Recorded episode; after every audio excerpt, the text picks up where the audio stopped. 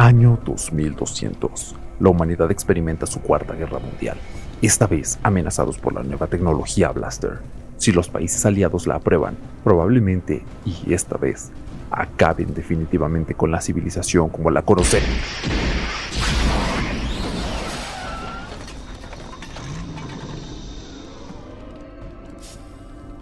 Uf, vaya viajecito, ya no puedo salir de mi año sin un poco de dramamine. Oiga, disculpe. aquí todo se ve muy mal. ¿De casualidad sigo en el planeta correcto? Pues claro, es la Tierra. ¿Dónde más ibas a ir con eso?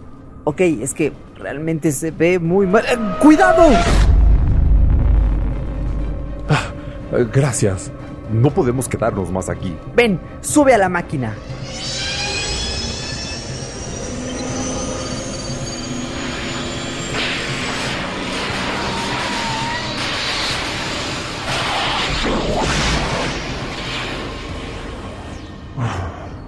Eso fue aterrador, oye.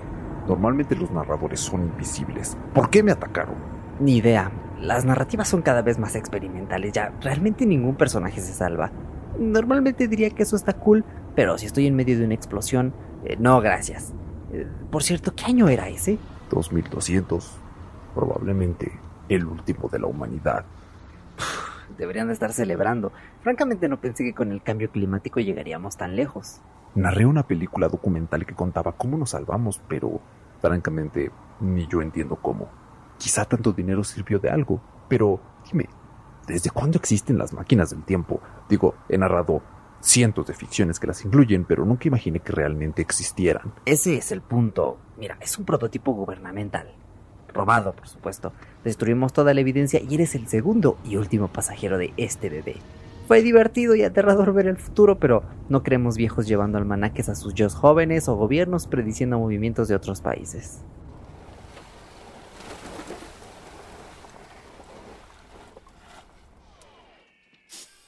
Ah, llegamos.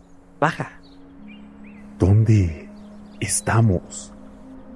A las afueras de la ciudad. En este lago dormirá este bebé eternamente junto a los peces. Wow. Narré lugares hermosos en las películas del futuro, pero no se acercaron ni a palos a lo bello que era la naturaleza antigua. Y solía hacerlo aún más. Pero también estamos haciendo pedazos al mundo. No solo al mundo, los Van por allí caminando con esas pantallas portátiles pegadas en las manos. Esos reproductores miniatura todo el tiempo insertados en los oídos.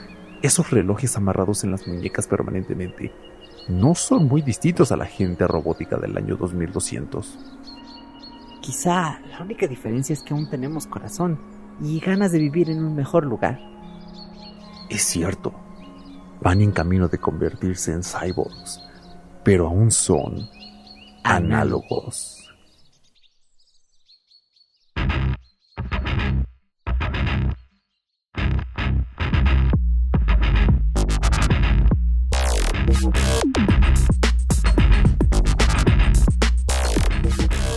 Hola, mi nombre es Eric Soto y seré tu guía a través de este recorrido. Estamos viviendo una curiosa transición al futuro y debemos vigilar a las máquinas con las que convivimos. Incluso te diría, debemos vigilarnos a nosotros mismos. Lentamente nos fundimos con ellas, se apoderan de nuestras extremidades. Eso puede hacernos mejores o quizá peores. La meta de este podcast es evitar el segundo escenario. La única forma de superarnos es conocer más, ir escalones por adelante. Así que hablaremos de esa tecnología que no siempre se trata en los típicos podcast tech de noticias. Así que, ¿viajas al futuro conmigo, Cyborg?